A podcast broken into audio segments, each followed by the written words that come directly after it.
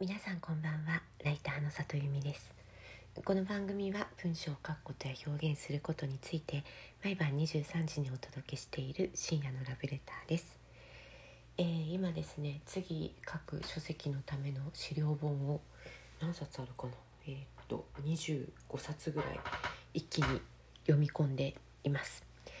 えー、資料本を読む時って結構朝から晩までえー、一気読みすることが多いです。ゆっくりあのインプットしていくというのもきっといいんだと思うんですけれどもこう関連書籍をどんどん読んでいくとこう蓄積の仕方がうん何て言えばいいのかな定着しやすいような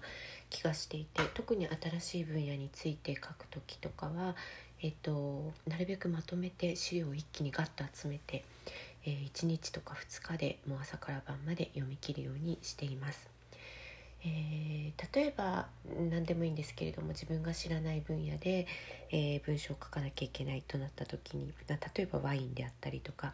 例えば AI であったりとか、まあ、例えばマーケティングだったりすると、まあ、その分野の先行書籍を読むこともあるんですが私は割とですね、えーと、雑誌の特集号をバックナンバー取り寄せて読むことが多いです。東洋経済さんとかアソシエさんとかダイヤモンドさんとかプレジデントさんとか、えー、雑誌に載っている情報っていうのは比較的こうあの網羅的にそのテーマについて書かれていることが多くて例えば今更聞けない AI についてとかですね。なので、えー、そういう時そういうようなものを読んでいると、えー、全体を俯瞰できるというか、えー、あなるほどトレンドはこういうふうに来てるんだっていうのが分かりやすくて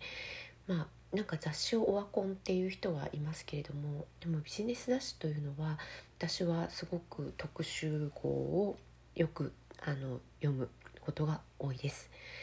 えー、そういうふうに雑誌でまずおおよその俯瞰した知識をつけた後に、えー、一つ一つ、えっと、売れてるそのジャンルで売れてる書籍を読んだりとか、まあ、最新のデータが載ってる書籍を読んだりとかっていう順番で、えー、勉強していきます。えー、昔から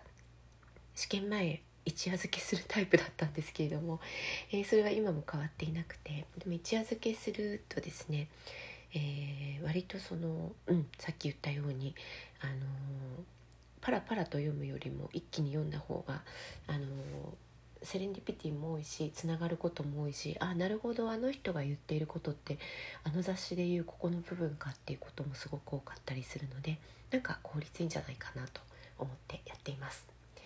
えー、今はビューティーの資料を一気読みしています、えー、夏には出る予定の書籍です。頑張って書こうと思っています、えー、今日も来てくださってありがとうございました。また明日も23時にお会いできたら嬉しいです。ライターの里由美でした。皆さんおやすみなさい。